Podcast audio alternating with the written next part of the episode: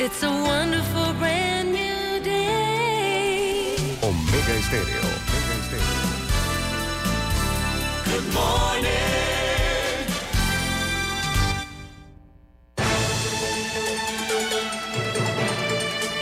7.30 de la mañana en Panamá. Inicia En Perspectiva. La información y análisis de las noticias locales e internacionales. En Perspa. Con Guillermo Antonio Adames, Rubén Darío Murgas y Camila Adames Arias. En Perspectiva. Un análisis para las mentes inteligentes. En Perspectiva. Por los 107.3 de Omega Estéreo.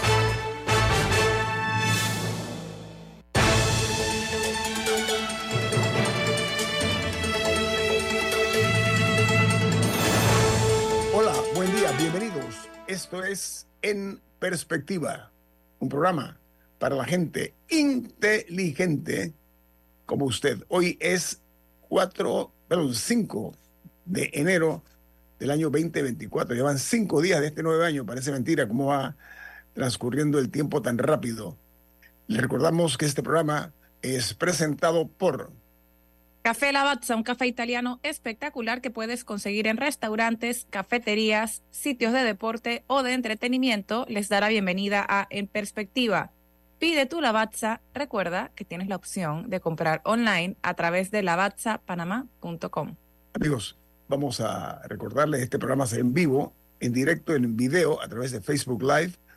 Lo pueden sintonizar también en sus televisores en el canal 856, canal de Tigo, la app de Omega Stereo que está disponible en Play Store y en App Store, y en una app gratuita que se llama TuneIn Radio, TuneIn Radio en sus teléfonos móviles, pueden sintonizarnos allí. Y por supuesto que todos los programas quedan colgados en YouTube. Usted puede verlos si se perdió alguno eh, en YouTube eh, en video. Vamos a presentar a ustedes el más completo resumen de las noticias internacionales de este país y de lo que ocurre en el mundo, las primeras planas de los medios impresos más prestigiosos, que es lo que titulan, para que usted esté debidamente informado sobre lo que ocurre a nivel global. Comenzamos con el New York Times. Dice que el presidente Joe Biden empresa, enfrenta la presión sobre la inmigración y no solo por parte de los miembros del Partido Republicano, sino también por los alcaldes y gobernadores de su propio partido, los demócratas, que están buscando ayuda con los eh, campamentos de inmigrantes eh, que han sido desbordados. Están también los refugios que se encuentran abarrotados y los presupuestos arruinados. No hay dinero, así de sencillo.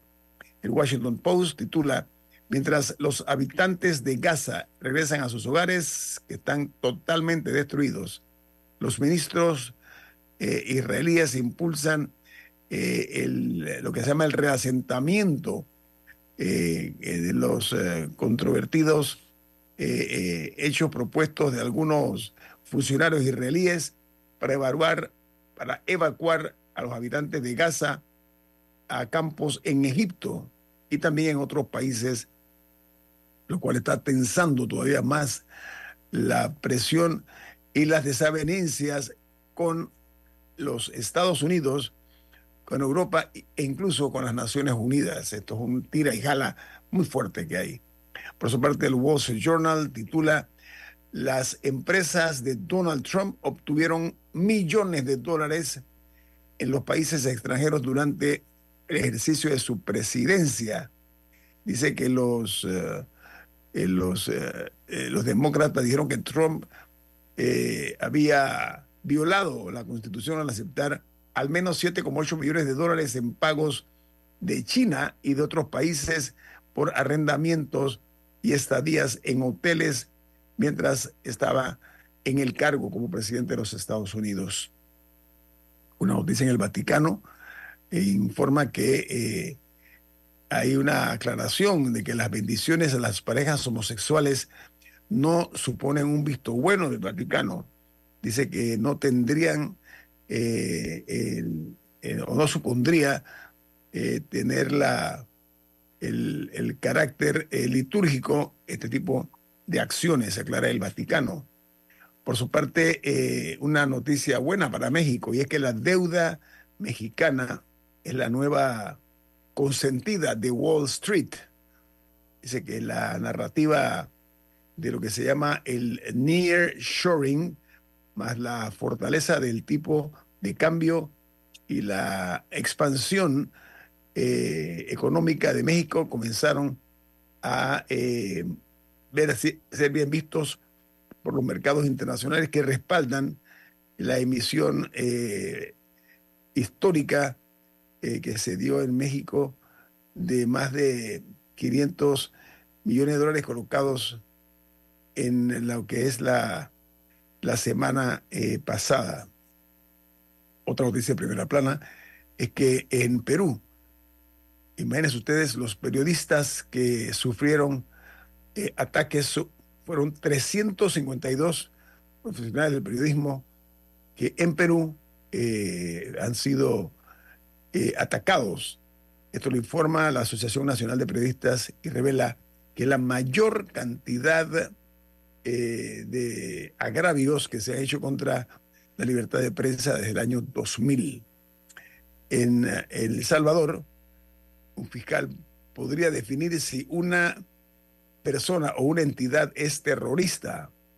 Dice que esto es la reforma que fue aprobada que le permite a la Procuraduría General de la República que sea la autoridad central en este tipo de circunstancias.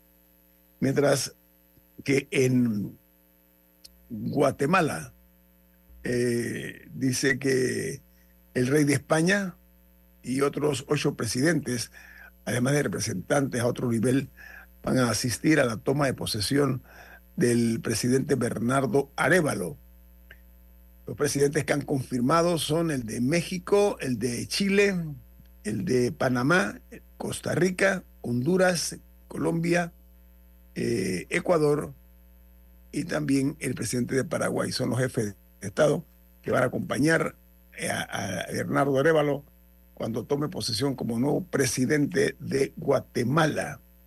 Y Argentina, el gobierno del presidente Milei anunció nuevas rutas aéreas. Eh, dice que los eh, que se conocen como los low cost, las aerolíneas de bajo costo, serán las más eh, beneficiadas. ¿Por qué razón? Tanto los vuelos a nivel nacional como internacional porque está plasmado en el derecho a lo que se llama necesidades y urgencia que fue firmado por el presidente Milei para promover precisamente lo que se conoce como la ley Omnibus, que es como fue aquí en Panamá la ley Chorizo, recuerdan. Mientras que en Costa Rica, el Instituto de Investigaciones en Ciencias Económicas, conocido por sus siglas como UCR, destaca el buen comportamiento de la economía de Costa Rica durante el año 2023. En Colombia, eh, la principal noticia es que la Contraloría General de la República eh, advierte se pueden perder más de 2 millones de dólares con la cancelación de los Juegos Panamericanos en la ciudad de Barranquilla. Esta es una noticia que ha sacudido el mundo deportivo y también la economía de Colombia. Pero ¿saben qué? En el mes de octubre, el gobierno de Petro se comprometió a eh, cofinanciar estos juegos, pero a alguien se le olvidó el compromiso y perdieron entonces la sede en la ciudad de Barranquilla. En Nicaragua se informó que 148 migrantes nicaragüenses perdieron la vida en los Estados Unidos. Dice que otras causas principales de muerte en Nicaragua son los accidentes de tránsito y los infartos. Hay problemas cardiovasculares muy severos en la ciudadanía nicaragüense. En Chile llegan los trenes más modernos y rápidos de toda Sudamérica eh, a Chile. Dice que los mismos alcanzan hasta 160 kilómetros por hora. Perdón. Se trata de un modelo chino que es el BMU, que es una, eh, una empresa china muy grande, es la que ha suplido estos trenes a Chile para agilizar el tránsito, sobre todo en la capital de la República, que es Santiago. Y hay otra noticia importante que tiene que ver con un choque de trenes, de dos trenes que precisamente chocaron en la ciudad de Nueva York. Este accidente dejó al menos 18 personas heridas, de acuerdo a un eh, reporte que se ha dado. Dice que el accidente eh, interrumpió totalmente el servicio del metro de Nueva York, que son palabras mayores, uno de los metros con mayor cantidad de flujo de personas moviéndose de un punto a otro. Y además complicó severamente el tránsito eh, o los, el movimiento automovilístico en la zona eh, que está circundante a el área del accidente. Así que este, este choque de dos trenes afortunadamente no dejó pérdidas de vida, pero causó algunos heridos y el, el tranque que se dio fue descomunal y, e incluso afectó al metro de la ciudad de Nueva York, como dije, y a los automóviles que circulaban por la ciudad de Nueva York. Y en Corea del Norte trascendió que el presidente de ese país, el señor Kim Jong-un, pidió aumentar la producción de lanzadores de misiles en Corea del Norte para, según él dice, reforzar eh, la disuasión eh, nuclear del país. Él hace mucho rato está amenazando, está en una posición un poco radical, Kim Jong-un, que es otro de los, de los problemas que tenemos eh, en el mundo con este tipo de jefes de Estado, estos presidentes que piensan que el juego nuclear es un juego de canicas, ¿no? Sin medir a veces las consecuencias con las provocaciones que dan, los excesos que cometen. En fin, en pocas palabras, el mundo está en peligro. Camila, no sé, o ustedes, señorita Dalia Pichel, si tienen alguna internacional. Una tragedia, una escuela secundaria, creo que fue en Ohio, un estudiante mató a un compañero de clases e hirió a cinco más eh, en una escuela secundaria. Esto ya realmente eh, es como una estadística que va creciendo de una Sí, manera. fue, fue en Iowa y de hecho era el primer día que, o sea, de clases que, re- que retomaban.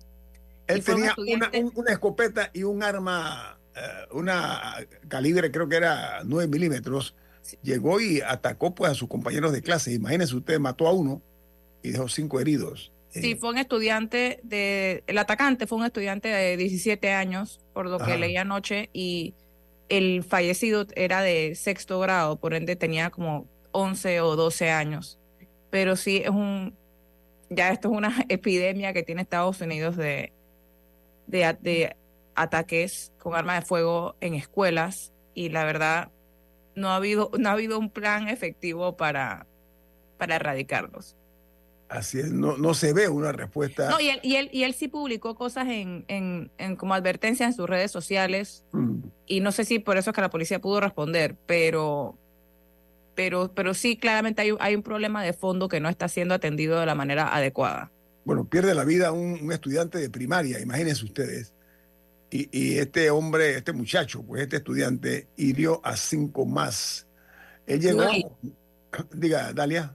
Que además, o sea, sí, obviamente el grave pierde la vida un estudiante, quedan personas heridas, pero el trauma que genera eso en las comunidades es algo que estamos tan acostumbrados a escuchar la noticia que muy pocas veces leemos o buscamos entender cómo quedan las comunidades años después. Las comunidades, no solo las escuelas donde suceden esto, sino los, o sea, los poblados, las ciudades donde suceden y cómo eso afecta como que colectivamente a todo el mundo eh, por lo que pasó, pues por el acto violento que sucedió. Y así están un montón de lugares en Estados Unidos. Y mira que El trauma colectivo. sí, esto comienza con universidades, luego va a escuelas secundarias y ahora vemos que hay un niño de sexto grado que murió producto pues de balazos, ¿no? Vamos al corte comercial. Esto es En Perspectiva, un programa para la gente inteligente como usted. En perspectiva, por los 107.3 de Omega Estéreo. Hogar y Salud, la cadena especializada en el cuidado de su salud, les invita a la gran venta por Navidad en todas sus sucursales. ¡Oh, cómo Sí, en Hogar y Salud tendremos ofertas súper especiales en camas de todo tipo, sillas de rueda, andadores, sillones eléctricos, glucómetros, sillas de baño, monitores de presión, balanzas, rodadores, variedad de almohadas y cojines ortopédicos, sanitarios portátiles, barras de seguridad para el baño, pañales para adultos de máxima calidad y toda nuestra extensa gama de productos de máxima calidad a superprecios. ¡Oh, oh, oh! Y recuerde que Hogar y Salud les hace la vida más fácil. La feria navideña de Hogar y Salud se extiende hasta el 6 de enero. Aproveche. Escuchar Omega Stereo es más fácil que nunca. Solo busca la aplicación de Omega Stereo en Play Store o App Store y descárgala gratis. No te pierdas los mejores programas y tu música favorita. Descarga la app de Omega Stereo y disfruta las 24 horas donde estés. En perspectiva, por los 107.3 de Omega Estéreo.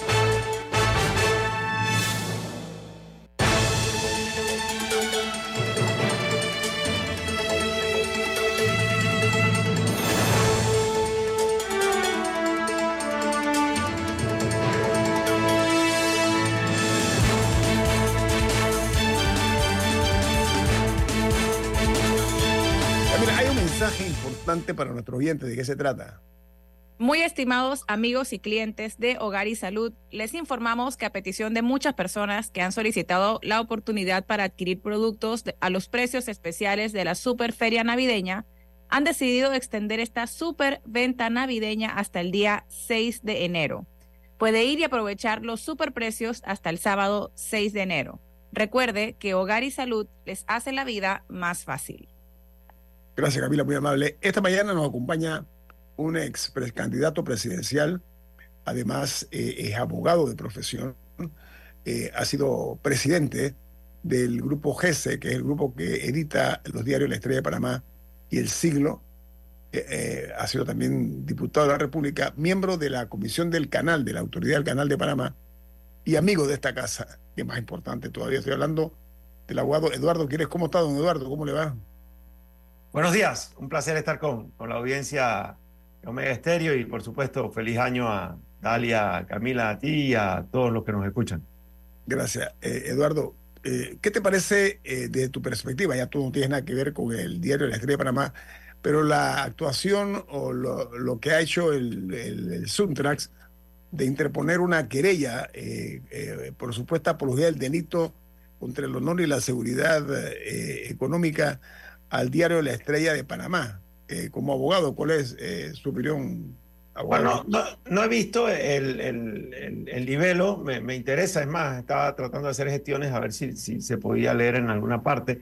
Eh, ciertamente me parece que es un, es un error y un desenfoque, ¿no? Este ataque a los medios que ya habían expresado un poco también durante las protestas, ¿no?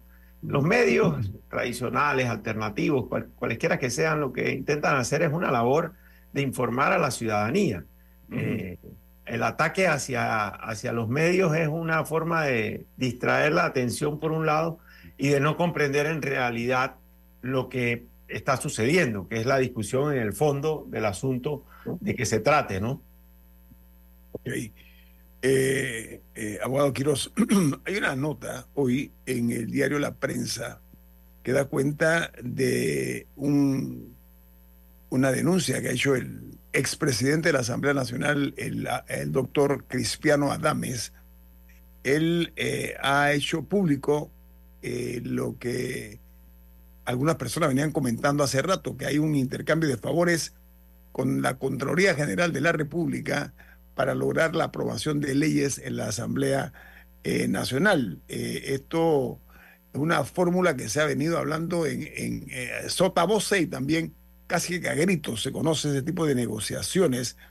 Entonces, eh, el, señor eh, diputado eh, Adames lo hizo en el periodo de disidencia del Pleno de la Asamblea e hizo un llamado al presidente actual que se llama Jaime Vargas, presidente de la Asamblea, para que le envíe una nota al Contralor de la República perdón, recordándole que la Asamblea le aprobó la ley 351 de 2022 para permitir precisamente que el Contralor de la República pueda aprobar o archivar informe de auditoría y las investigaciones según a su criterio corresponda. Significa que le da la oportunidad de tomar decisiones en forma autónoma y decisiva. ¿Qué le parece a usted, abogado Quiroz?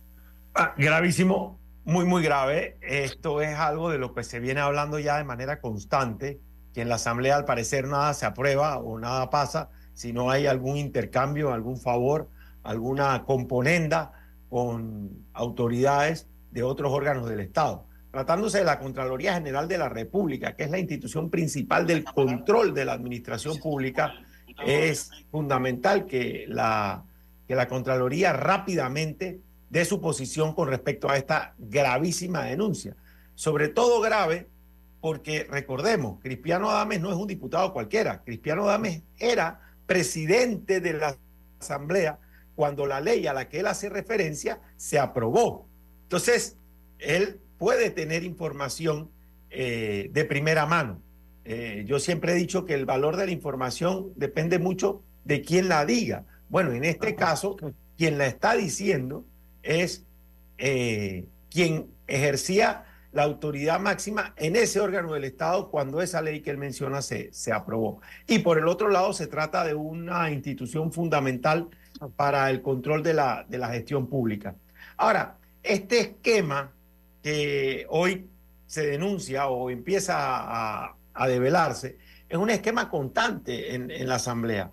Veamos, por ejemplo, todo lo que ocurrió con el contrato ley minero. Queda claro que allí también hubo una actuación por parte de la Asamblea, eh, por lo menos de, de, dejación de sus responsabilidades. Cuando vimos que se fueron levantando como hongos uno detrás de otro los diputados diciendo, no, no, nosotros levantamos la mano sin leer ese contrato. Eh, y por otro lado, la semana anterior también se había dado la aprobación a una reforma al Código Electoral en un hito realmente triste, que es la modificación de las normas electorales en medio del proceso electoral.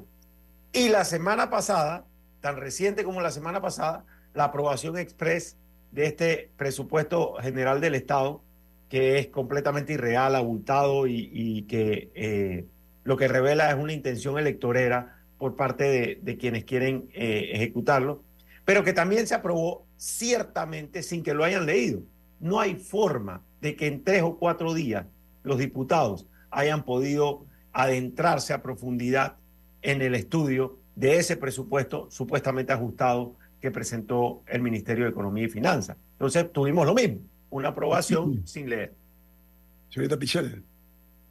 Sí, yo diría que, que, tendría más cuidado de utilizar el término denuncia para lo que hizo Cristiano Adames, porque al final él, esto no fue algo que se hizo en buena lid, así como que, oigan, esto está pasando, ¿no? Él lo dice y justo después pide que le devuelvan el favor con la aplicación de la ley que él quiere que se, que se ponga en marcha, que es el tema de, de, no sé si recuerdan esta ley donde permitían a representantes de corregimiento que ya tenían un sueldo del Estado antes elegir cuál sueldo del Estado querían retener una vez salieran electos.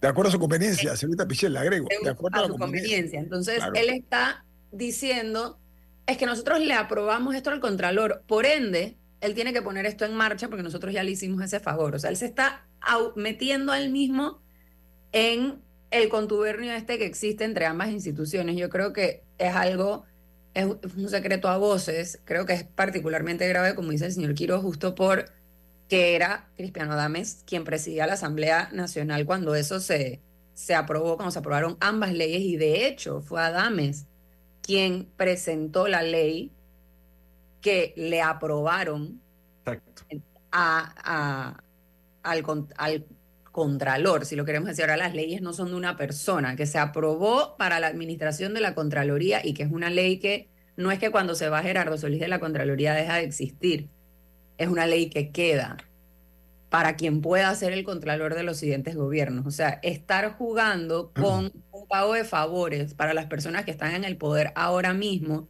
tiene repercusiones en la institucionalidad del país a largo plazo. Porque si es algo que, que pidió el Contralor esta vuelta, en el futuro entra alguien a la Contraloría y se rige por esas mismas reglas. Entonces, eso es lo verdaderamente grave, ¿no? Que el, utilizar la legislación para pagar favores al de, al de ahorita sin pensar en las repercusiones que puede tener a futuro. A ver, Eduardo parece una, macra- una macabra ironía esto que voy a decir. El hecho de que el contralor, que es el que tiene que controlar, de allí viene la palabra, el, el que tiene que controlar el uso o desuso de los fondos del Estado, los dineros de todos nosotros, se le ha dado una discrecionalidad, porque no cabe otra palabra. Él puede decir esto sí, esto no. ¿Cómo se permite un país que se respete a sí mismo que este tipo de situaciones se den con el silencio cómplice de quienes tenían que haberse asegurado que las leyes en Panamá no sean para beneficiar a unos en desmedro de otros, Eduardo Quiroz? De aquella, de aquella ley, yo quiero recordar que es también inédito que una, que una propia institución de control sea quien se limite en su desempeño o que establezca reglas que en alguna medida suavizan su desempeño. Yo quiero recordar aquí los tiempos en que las instituciones del Estado le tenían temor al control por parte de la Contraloría. Recuerda cuando el señor Carles, ¿no? El excontralor Carles. En la época de, de- de Chinchorro, Rubén Darío Carles, pero en otras épocas también. También, En- claro. La Contraloría ejercía un rol tal que las instituciones tenían cierto nivel de aprehensión cuando ellos ejercían su trabajo. Entonces, aprobar una ley para suavizar ese control es como una- un contrasentido. Ahora, también hay que decir, esta ley se encuentra recurrida ante la Corte Suprema de Justicia. La constitucionalidad de algunas de esas, de esas normas fueron demandadas y están pendientes de decisión, lo cual también deja en ciernes cuál va a ser el resultado, el resultado final. Por otro lado, yo me pregunto si de lo que estamos hablando es de un Estado ineficiente en el que los servicios públicos cada vez son peores, y diga usted cualquiera, agua potable, basura, el que quiera. Electricidad. Seguridad pública, la, energía eléctrica, el- el- el- los servicios de, la red vial, eh, lo que querramos, son ineficientes, por un lado. Pero por otro lado, usted escucha que el presupuesto general del Estado aumenta de una manera inédita. El presidente de la República dice, hemos gastado 20 mil millones de dólares en obras de eh, en 1.300 obras. Hemos eh, hecho la inversión social eh, más grande de la historia de la República. Y, te hablan de estas eh, cifras faraónicas. Por otro lado, ¿dónde está el rol de control de las instituciones que tienen que fiscalizar el buen desempeño de esa administración pública y la buena utilización de esos recursos que son recursos que aportamos todos los panameños? Entonces, hay como un contrasentido, ¿no? Disminuir o aminorar el rol de control de las instituciones de control y, y bueno, digo Contraloría General de la República, pero hay, hay otras, pero esa en primer lugar. Y por otro lado, este, estos anuncios eh, enormes de, eh, de inversión de, de- recursos del Estado. Esto de lo que ocurrió, valdría la pena enmarcarlo así, un cuadro, ¿no? Para, para plasmarlo, para tenerlo presente, de lo que no debe ser la función de un controlador y de lo que tiene como responsabilidad él para precisamente evitar la sangría que hay aquí de gastos eh, que son innecesarios. Aquí se, eh, se dispone del dinero del Estado de una manera caprichosa, o sea, se despilfarra el dinero a manos abiertas, Eduardo, un minuto. El gran, el gran, el- eh, para mí el, el gran hito de, de esta administración es el tema de la, de la descentralización paralela. El haber utilizado una ley que en términos generales pareciese positiva, que es el darle funciones y recursos a los gobiernos locales porque están más cerca de la gente y pueden interpretar las necesidades a que se haya convertido en esta piñata de clientelismo, de populismo, al cual le han metido una cantidad de recursos sin ningún tipo de control. El Ministerio de Economía y Finanzas ha hecho traslados que no tienen ningún sustento legal. Esto lo ha señalado muy bien el diputado Juan Diego Vázquez en la Comisión de Presupuestos. Por otro lado, sabemos que no hay, porque el propio, la propia Contraloría ha dicho, nosotros no fiscalizamos esos recursos y la fiesta sigue. Quieren meter 54 millones de dólares más en, en lo que estaba pidiendo la Asamblea en la descentralización para ser utilizados en periodo electoral, lo cual es todavía más grave porque es para beneficio de esos representantes, alcaldes y diputados que manipulan las juntas comunales y los consejos municipales. Entonces, ¿de qué estamos hablando? O sea, es que en alguna medida el deterioro de nuestro sistema democrático, del cual tanto se habla, es financiado, entre comillas, con recursos públicos. Así es. Vamos a ampliar este tema, Eduardo, eh, al regreso del corte comercial. Viene más. Esto es En Perspectiva, un programa para la gente inteligente como usted. En perspectiva, por los 107.3 de Omega Estéreo.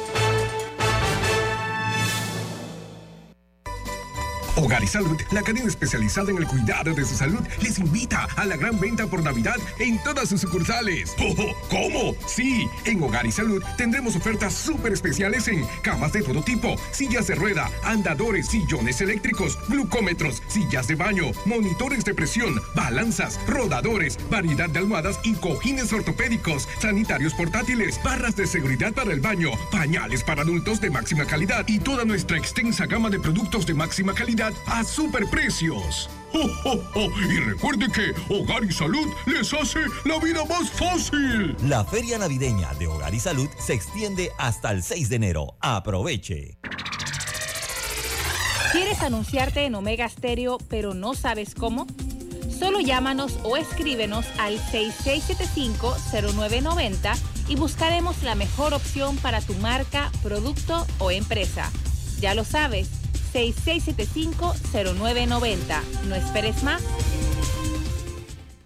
En perspectiva, por los 107.3 de Omega Estéreo.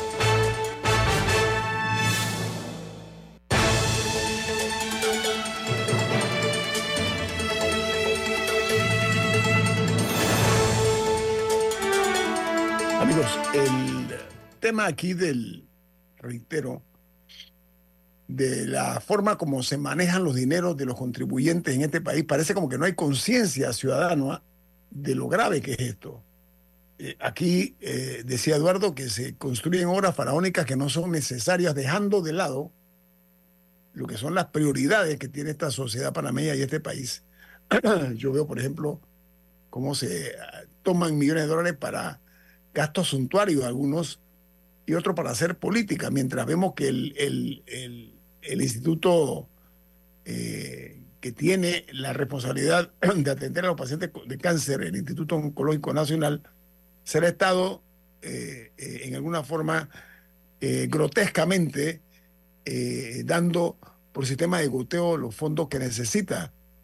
Entonces, ahora vemos otro escándalo más al collar. Este es como un collar que se va construyendo, ¿no?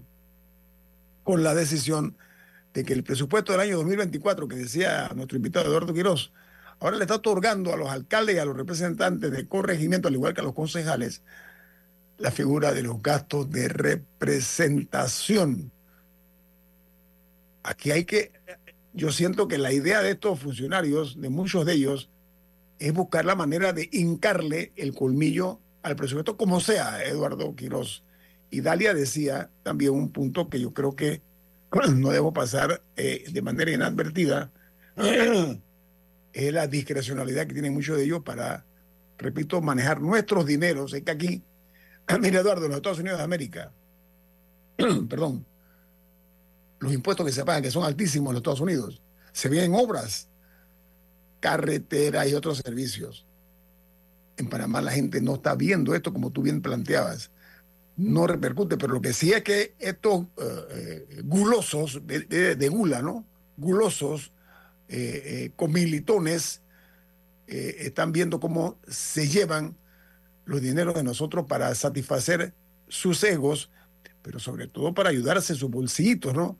Entonces, Eduardo, ¿qué te parece esta nueva figura de que a pesar de un presupuesto que además es eh, engorda más al Estado, un Estado grasoso, estamos viendo que se han otorgado pues, a los alcaldes, a los concejales, al representante de corregimiento, gastos de representación, o sea, más dinero en el bolsillo de ellos, cuando en este país hay tanta pobreza y miseria y tanto desequilibrio social. Eduardo Quiroz.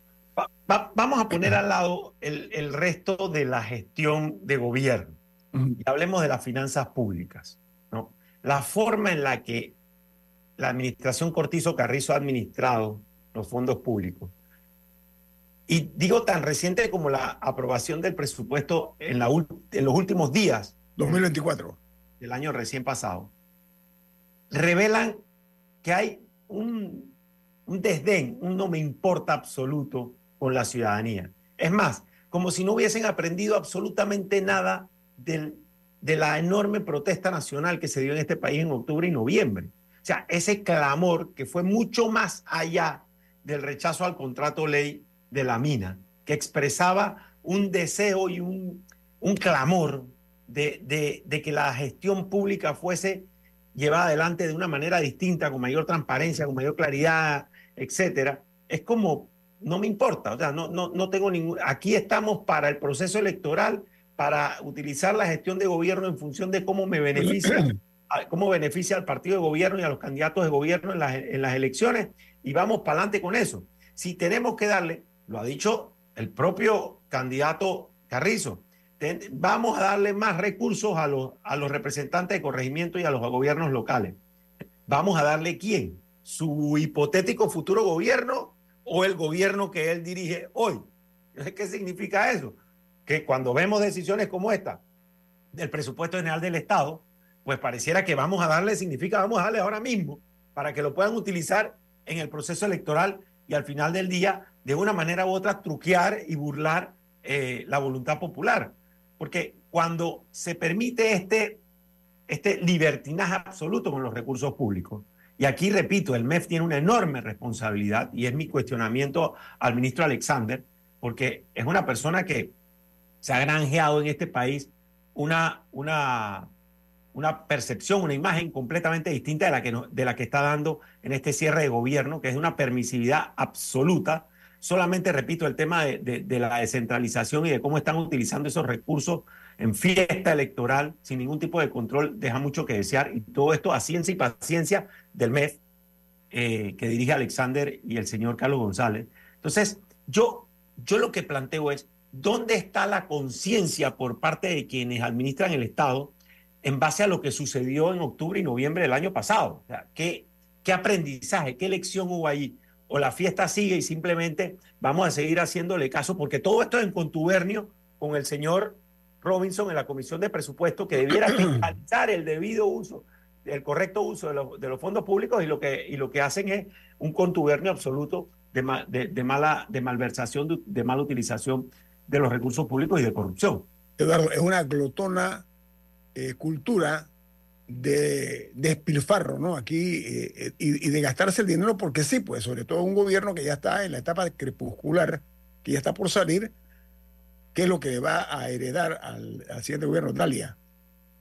Yo creo que cuando, estoy de acuerdo, porque cuando pensamos, ay, no aprendieron nada en noviembre, yo creo que la prueba, prueba de eso, de que lo, aparentemente lo que pasó hace dos meses ya les pasó por encima, es que durante el discurso de Nito Cortizo en la Asamblea no hubo mención alguna de el trauma, si lo podemos llamar así, que vivió el país por un mes a raíz de lo que los diputados aprobaron en la Asamblea y que luego encapsuló un montón de otros problemas que evidentemente la ciudadanía tiene con la manera en la que gobierno la administración pública. Entonces, está bien si no quieres mencionar las protestas y que la gente gritaba que el PRD y que demás, pero no vas a mencionar siquiera los cierres y cómo eso impactó la economía de miles de familias.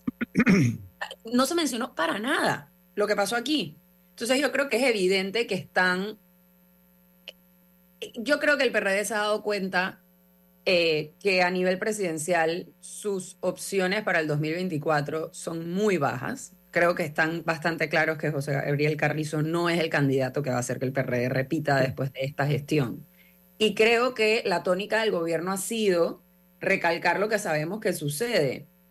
Los diputados necesitan a los alcaldes y a los representantes para estar donde están. Y el presidente necesita a los diputados, a los alcaldes y representantes para llevar adelante la gestión que quieren llevar. Desde 2022 estamos discutiendo, o la Asamblea está discutiendo y la ciudadanía se está quejando, de los gastos y las prebendas para los representantes de corregimiento. No sé si recuerdan, en 2020 se publicó a raíz de una solicitud de información del abogado Ernesto Cedeño los gastos de movilización que recibían los representantes de corregimiento. De movilización subían hasta 5 mil dólares por mes en algunas comunidades y en algunos corregimientos. Eso lo quita la Contraloría. Y de ahí empieza un lobby, porque era lo que fue, por parte de, los- de las agrupaciones representantes de corregimiento a lo interno de la Asamblea Nacional, a pedirle apoyo a los diputados para que les regresaran esos privilegios y esos, esos montos de la forma que fuera. Recuerdo que en algún momento ante la Comisión de Presupuesto fue un, un representante de corregimiento del PRD en nombre de los demás representantes a pedir un aumento de mil dólares al salario de los representantes, plancha, para todos por igual. Yo creo que con el tema de los representantes es un tema que se tiene que revisar porque no tiene sentido que todos los representantes del país ganen lo mismo. Eso, eso ya de por sí, a mí me parece que, que debería haber un cálculo en base a población, en base a extensión geográfica del corregimiento, en base a la provincia donde está, al costo de vida de la provincia, o sea, un montón de cosas que se deben tomar en cuenta, pero es evidente que hay una relación entre representantes y diputados de necesidad el uno con el otro. Y lo estamos viendo ahora en el presupuesto, que esta fue una modificación que introdujo la Asamblea Nacional. El, el proyecto inicial que presentó el MEF no incluía esto de darle gastos de representación, regresarle los gastos de representación a los, a los representantes. Eso fue algo que agregó la, la Comisión de Presupuesto. Y bueno, se aprobó. Ya sabemos de qué forma, ¿no? Entonces, creo que, que el, el PRD, esta gestión PRD nos está dando la razón y nos está dando pruebas para comprender un poco más esa eh, relación que hay de necesidad entre los representantes y los diputados, porque al final son los representantes quienes están cerca de las comunidades, quienes buscan esos votos para los diputados que ya representan un área mucho más grande. Lo que pasa es que nos inunda la cleptocracia. Hay, que decirlo aquí, hay que, hay que hablar si- si- sin, sin, sin pliegues, hay que hablar de forma llana. La cleptocracia, lamentablemente, es un deporte, es el favorito de parte de la clase política, Eduardo. El, el tema que, que trae Dalia es, es bien interesante porque yo siento que pasó un poco desapercibido, producto de, de- de las festividades de, de Año Nuevo y también con el dislate de Robinson de lo del golpe de Estado, nos, que a veces yo pienso incluso que fue hasta, hasta bien planeado para distraer la atención de lo que en realidad se estaba dando en esa sesión, que era la imposición en 1, 2, 3, apruebo sin leer eh, el presupuesto, lo sancionó el mismo día, el, el- el presidente lo publica en la Gaceta y nos aplicaron de nuevo este esquema eh, fast track que se han inventado ahora, que usaron con la reforma electoral, con el código, con el contrato ley minero y ahora con el presupuesto. Y eh, perdimos de vista lo que en realidad sucedió ahí, porque nos montaron una narrativa de que el presupuesto había sido ajustado. El Ejecutivo demoró hasta el último momento posible la convocatoria a sesiones extraordinarias para que la Asamblea, si hubiese querido, no pudiera hacer la revisión y la fiscalización adecuada de ese proyecto. El supuesto ajuste fue un cuento chino. Lo repito, el, el ajuste fue un cuento chino. Lo he dicho con un ejemplo muy sencillo, y es que si usted tiene 100 y solo se puede gastar 50, porque así dice la ley, que solamente, se pueden, solamente pueden comprometer el 50% del presupuesto por razón de estar en un año electoral y que vendrá otra administración que le tocarán los últimos seis meses del 2024. Si usted tiene 100 y solamente se puede gastar 50, entonces dice que tiene 200 para gastarse 100. Y eso fue lo que hicieron con el presupuesto de los 32 mil millones de dólares.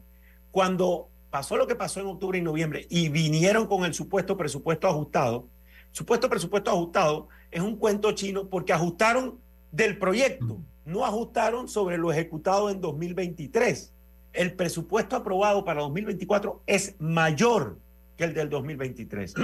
no solamente es mayor, como se ha querido hacer ver, por razón de las leyes que obligan los, los ajustes eh, obligatorios, sino que es mayor, por ejemplo, porque en el caso de instituciones como la Asamblea, no se les tocó absolutamente nada. Tienen exactamente el mismo presupuesto del 2023, más los traslados y ajustes que podrán hacer a lo largo del año. Por lo tanto, va a terminar siendo mayor que el presupuesto del año anterior. Eduardo, Todo el, se dio en medio de esta de, de, de este de festividades de fin de año, de que los panameños también ya están agotados de, de, de esta, de estos goles constantes por parte del, gobierno. Y así mismo sucedió con instituciones como la Autoridad de Descentralización, que es la, que es la caja menuda de la gran fiesta electoral. Por el otro lado, y hablamos de instituciones de control, sin que haya una Fiscalía General Electoral que haga su rol y su desempeño. Aquí hemos visto diputados que son candidatos a la reelección que han hecho fiestas, hombre, de muchísimo dinero, regalando cantidad de, de cosas desde el Día de la Madre hasta fin de año, sin que la Fiscalía Electoral ni siquiera aparezca o pregunte de dónde están saliendo esos recursos o si todos esos recursos no son al final del día una forma encubierta de hacer campaña en periodo que no se puede y con recursos que no se pueden. Eduardo, con recursos que son de nosotros. El día que nuestra sociedad entienda que los dineros que estos señores malbaratan son dinero de nuestros impuestos que pagamos nosotros, allí tal vez, tal vez la cosa cambie porque va a haber más conciencia. Vamos al corte comercial. Esto es En Perspectiva, un programa para la gente inteligente como usted. En perspectiva, por los 107.3 de Omega Estéreo. En la Casa del Software integramos el pasado y el futuro de su empresa. Somos expertos en hacer que distintos programas y bases de datos se puedan hablar entre sí, consolidando sus sistemas de información. En la Casa del Software integramos el pasado y el futuro hoy. Para más información puede contactarnos al 201-4000 o en nuestro web www.casadelsoftware.com. Escuchar Omega Stereo es más fácil que nunca. Solo busca la aplicación de Omega Stereo en Play Store o App Store y descárgala gratis. No te pierdas los mejores programas y tu música favorita. Descarga la app de Omega Stereo y disfruta las 24 horas donde estés. en perspectiva, por los 107.3 de Omega Estéreo.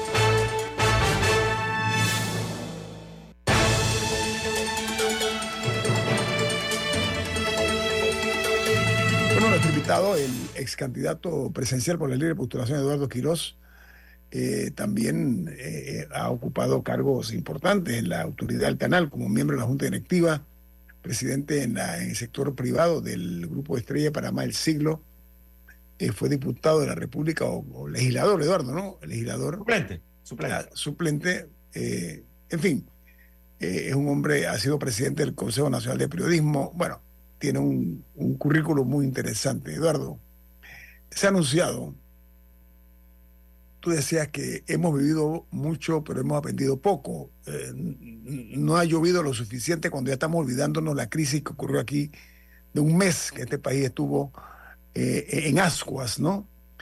Ahora, eh, con el tema minero, el Ministerio Público llevó a cabo una inspección, en, una inspección ocular, para ser más puntual, en el proyecto minero en la el área de Donoso, esto es en la provincia de Colón, como parte de lo que ellos dicen eh, es una investigación para detectar posibles delitos ambientales, sobre todo la contaminación de venas líquidas o de, fuentes de agua, como se le llaman, que eso los, los moradores lo han dicho en reiteradas ocasiones, mortandad de peces, el color del agua, no es nada nuevo, no, no, no, no hay ninguna novedad.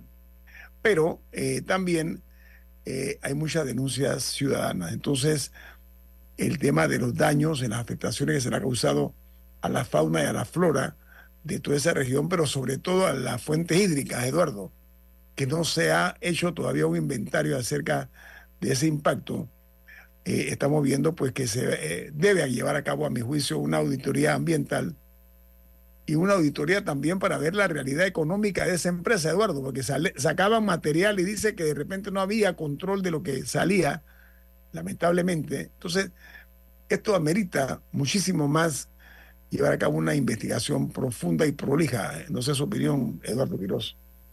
Hay, hay una realidad, ¿no? Eh, y es que todo este tema de la minería, incluso desde antes de que fuese un gran tema nacional a partir de la, de la, de la aprobación o de la imposición del, del contrato ley por parte de la Asamblea, es un tema al cual le ha faltado comunicación, al cual le ha faltado información. Yo he dicho y lo he puesto hasta por escrito que en alguna medida Panamá se convirtió en un país minero sin debate nacional. Estamos hablando de la década del 90. Y ahora hemos dejado de serlo a partir de la aprobación de la, de la ley de moratoria en la, en la Asamblea sin que se haya dado un debate nacional. Y es porque este es un tema que siempre los gobiernos a lo largo del tiempo han ido tratando de manera como encubierta, como si no tuviesen que rendir cuentas a la ciudadanía, como si no tuviesen que explicar. Yo hubiese pensado que a partir de las protestas de, de octubre y noviembre, la administración Cortizo Carrizo iba a hacer todo lo contrario. Sabiendo que está tratando un tema tan álgido, iban a tener una disposición de comunicar, de que habían tenido el fracaso catastrófico que tuvieron con la aprobación del, del contrato ley, casualmente porque no comunicaron, porque no explicaron o no partieron comunicando, ahora lo iban a hacer de manera distinta. Vemos cómo el presidente, en dos, tres párrafos de su discurso, hace mención al tema, menciona el, el fallo de la Corte, trata como de hacer ver que ellos hicieron un buen, una, una buena negociación nuevamente, o sea, como si no hubiese pasado nada en este país, y al final del día, ah, bueno, eh, no hay extracción, no hay exportación, no hay, no hay nada. Es como un canto a la bandera, porque no hay transparencia por parte de las instituciones, Ministerio de Comercio e Industria, que lidian esa relación con la empresa minera de cuál es el estatus actual de la situación, de si se requieren las auditorías que, que usted menciona bien, o, o si simplemente lo que se requiere es que la ciudadanía esté informada realmente de qué es lo que está sucediendo. ¿Por qué? Porque hay un interés en esto y pareciera que en todos los temas de echar mano de la opacidad, de echar mano de la falta de transparencia para ver cómo terminan obteniendo lo que ya saben que ni por ley ni por clamor ciudadano van a poder llevar adelante. Eduardo, pero persiste en esta empresa minera que aparenta ser un cadáver insepulto, ¿ok? Insisten todavía. Ahora estoy viendo que hay una empresa canadiense que quiere comprar a First Quantum. ¿Cómo vas a comprar un, un cadáver insepulto? Pregunto yo. Esto me recuerda cuando First Quantum precisamente compra eh, este negocio que había sido eh, eh, afectado por una decisión de la Corte Suprema de Justicia. O sea, como pretenden una vez más agarrarnos, perdóname el término, la audiencia que yo respeto mucho, de congos, para usarla el término coloquial. ¿Somos congos o no somos congos, Eduardo? En este manejo de, la, de, de lo que es el tema minero. Bueno, eh, Doñito, tal vez, tal vez te quedas corto con la palabra Congo y podríamos hasta utilizar. No me gusta, yo, no me gusta más- usarla. más- Yo no sé ni por qué la usé. Bueno, No pero tal vez podríamos hasta utilizar, la usaste porque casualmente, porque podríamos hasta usar un panameñismo más fuerte, ¿no? Porque realmente, y esto pareciese que es continuado en el tiempo, se lidia con un valor tan fundamental, con una riqueza tan importante de la so- de- del pueblo panameño, de una manera eh, falta de transparencia, con opacidad, velando por los intereses de ellos y pensando que van a poder meter el gol que no, que no pudieron meter Sí. con antelación. Fíjese nada más el caso reciente que empezamos a recibir información del estado de la minera, eh, de- eh, del contrato administrado por Petaquilla Gold, que pareciese que también es todo un desastre la forma en la que se produjo ese, ese cierre y las instalaciones y todo lo que está allí eh, en desuso. ¿Dónde está la transparencia? Ese, ese, ese yo creo que es el gran reclamo que la sociedad tiene que hacer ahora en esta segunda parte, después de vivido lo que vimos el año pasado. Solo voy a pasar a darle a Pichel. Dice el doctor Guillermo Castro, la autocrítica es una virtud ausente en nuestro mundo político. Todo radica en buscar culpables y evitar el reconocimiento de la propia responsabilidad en los problemas de la sociedad que cada uno aspira a gobernar. Tuché. Adelante, Dalia.